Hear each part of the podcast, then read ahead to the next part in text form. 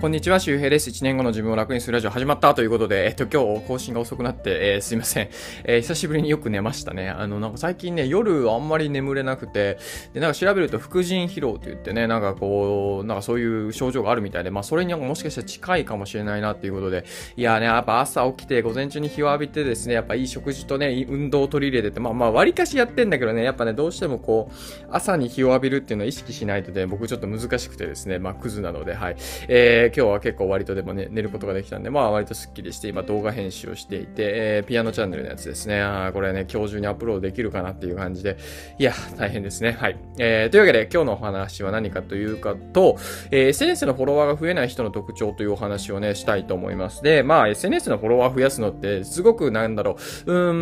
ん、二極化していて、あの、すごく大事にしてる人と、まあ、未だにこのね、コロナショックがあるにもかかわらず、なんかそのクラウドファンディングとか、まあ、SNS でのマネタイズであったりとか、まあ、D2C とか言ったりしますよね。えー、 direct to consumer ってね、えー、直接顧客と繋がっていくときに、そのツールとして一番優秀なのってやっぱ SNS なんですよ。だから、やっぱね、これはファクトフルネス的に考える必要があって、まあ、いい面悪い面、やっぱりどうしてもね、SNS はありますから、だから、いい面をちゃんと選んで、えー、使っていく必要があるんだけども、まあ、なかなかフォロワーが増えないっていう人はね、えー、多くて、まあ僕のところにお悩み相談という形で来る人もたくさんいますし、えー、サロンメンバーでこういろいろやり取りしてる時もですね、やっぱやっぱ増えてねえなとかね、まあこれ悪口ではなくて、やっぱ増えないよなっていうのね、あの、感じることがあるんですよ。でもやっぱりこう増える人は見てると、ああ、やっぱこの人は増えるよなっていうのはね、もう明らかにこう、なんだろう、ある程度 SNS 運用した人からするとわかるんですよね。なのでまあ今日はですね、まあ僕も一応フォロワー、総フォロワーで言うと7万人ぐらいになってますから、えっ、ー、と、そういうふうにどういうふうに増やしていったのかっていうことと、まあ増や、増えない理由ていうのね、まあ増えない理由っていうのは先に言いたいと思いますけど、で、まあ、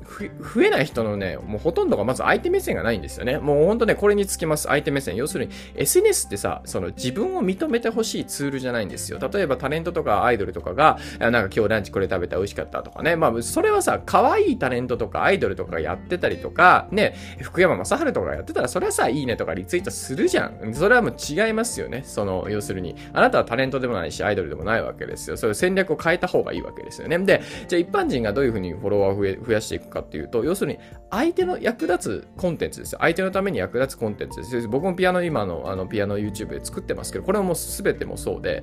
あの、どんな人をターゲットにしてるかっていうことですよね。どんな人にどんな情報をで、じゃあその時に何を意識すべきかっていうことと、ことは何かというと、まあ要するに相手の何を解決するのかってことです。あなたは。あなたの情報は。これです。ということは、その解決ということは悩みとか問題とか課題があるわけですよね。じゃあその課題は何に絞ってるのかってことです。これがないにもかかなくて、もう何でも闇雲にツイートしてたりとか、もちろんツイートすることは大事なんだよ。大事なんだけど、ツイートしてればフォロワー増えるんだとそんな楽な話はないですよ。ね。うん。誰かのコピーとかしてね、あの、ツイートすれば増えるわけですから、そんな、そんなわけないよね。だから、やっぱりその、その時その時、その人その人に刺さるコンテンツっていうのを出していかないといけないわけですよ。この人自分のこと分かってるとか、あ、この先もこの人こんな話をしてくれるんだったらフォローして、あの、タイムラインに表示させておきたいなとか、この人忘れないようにしようとか、特に TikTok とかって結構ね、もうどんどんおすすめにレコメンドされてきて、どんどん流れていくんで、結構フォロー率高いんですよ、TikTok は。なんでかっていうと、あの、もう一回おすすめ出たけど、もう二度と出てこないユーザーがいるかもしれないということですね。結構可愛い女の子とか出てきて、僕は結構すぐフォローしてしまうんです。それなんでかというと、この子がもう見れないかもしれないという、こう損失ですよね。ちょっと話が、えー、それましたけど、まあでもこんな感じです。この人フォローしてないと損だなって思ってもらうのはものすごく大事なんですよ。じゃあ皆さんのじゃあ発信ありますかっていうことです。うん。あなたはフォローしないと損だなって思うことありますかということですね。じゃあその損というのは何かというと、要するにさっきも言ったんだけど、あの自分のこの問題を解決してくれるなってことです。僕結構肌荒れとかね、体質改善とかっていう情報を得たいから、やっぱ YouTube で結構そのレコメンドされたらあの登録するようにしてるんですよ。で、それはなんでかというと、またね、あの、さっきも同じ話ですけど、これリコメンドされてもう二度と現れないかもしれないし、また自分が見たいと思った時に探すのが手間だから、ね。だからとりあえずフォローしておこうって言ってフォローすると、またそのフォローすると、どんどんまた YouTube が気に入ったんだなと思ってリコメンドするわけですよ。まあこれも Twitter もまあ似たような機能があったりするんですけど、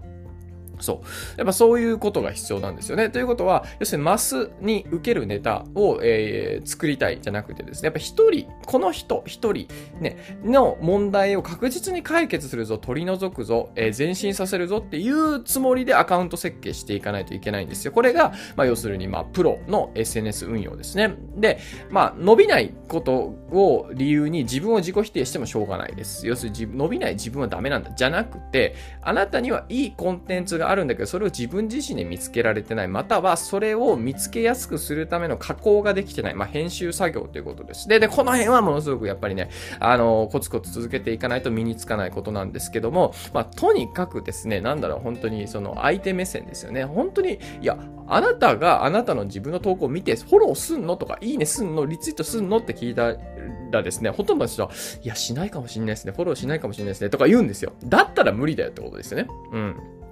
まあ、ちょっと辛口かもしれませんが、まあこういう感じで、えー、サロンではですね、まあいつもその、まあ結構、うん、実践的な話とかをしていて、多分ね、ここのね、実践レベルの話になってくるとね、まあほとんどこのラジオで話すような内容ではないというか、うーん、なんだろう、多分理解ができないというと、ちょっとおこがましいかもしれないけど、やっぱね、これ結構やっぱ個別なんですよね。あの、この、この課題っていうのは全員に当てはまるかっていうとそうではなくて、その人その人の課題とか、その人その人のアカウント設計もやっぱりあったりするんで、僕やっぱ個別対応になるんで、まあそういうのはね、サロン内でやらせてもらってるんで、まあ気になる方は周平サロンね、覗いてもらったらいいかなと思います。で、えっ、ー、と、一応ですね、あの、 Voicy とか、あとは他のラジオでもね、フォロワーの増やし方っていうのは過去放送でもね、かなかなりしてますし、YouTube でもね、フォロワーを増やす5つのコツとかって話をしてますので、えー、より細かい情報気になる方はそっちをね、見てもらったらいいかなと思います。でもまあ、やっぱ大きな流れとしてやっぱ相手目線ですよね。ね、あの、本当に相手がその問題で苦しんでいるということをどれぐらい理解できてるかってことですよね。どれぐらいこう、鮮明にイメージできるかってことです。本当ね、映画とかドラマとかね、もう見てるとわかるんですけど、やっぱね、こう、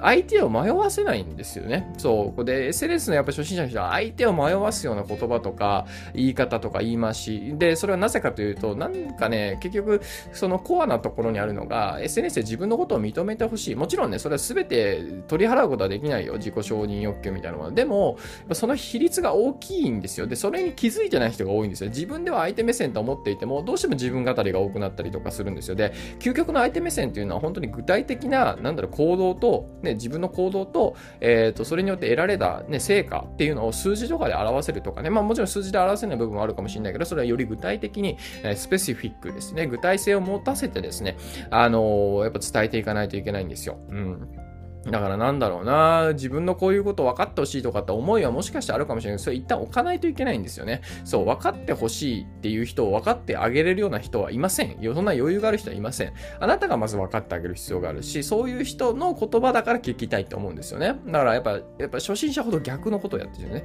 自分を分かってほしい。違う違う違う。相手を分かってあげるんですよね、まずはね。ぜひ、参考にしてみてください。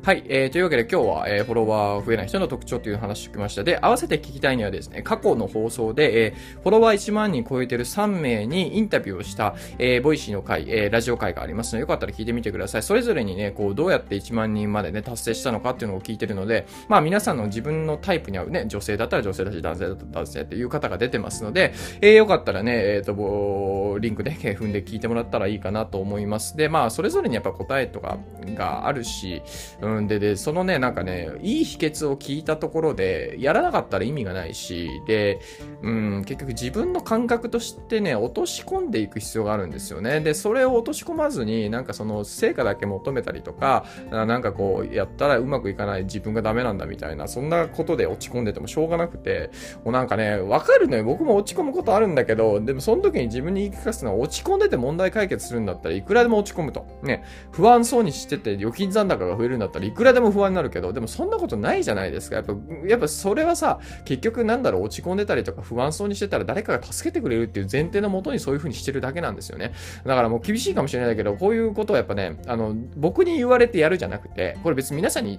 強制してるわけじゃなくて、自分自身が自分自身にそういう風にやらないといけないですよ。もちろん、もちろん落ち込んでる時はしょうがないよ。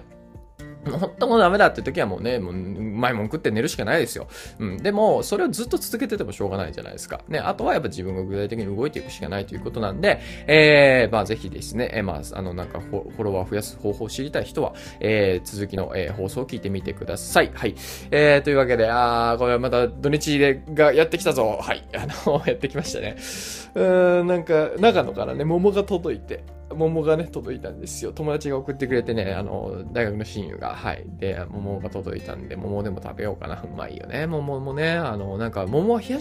さない方がいいらしいですね。食べる前に冷やすんじゃないと、あの、甘みが落ちるらしいですね。知らなかったと思ってね、最初冷蔵庫に突っ込みそうになってね、ああ、書いてたんですよ。ああ、冷やさなくていいと。ああ、なるほど、みたいなね。えー、だんだん柔らかくなってきたんでね、そろそろ食べようかなと思います。はい。何の話やねんっていうことね。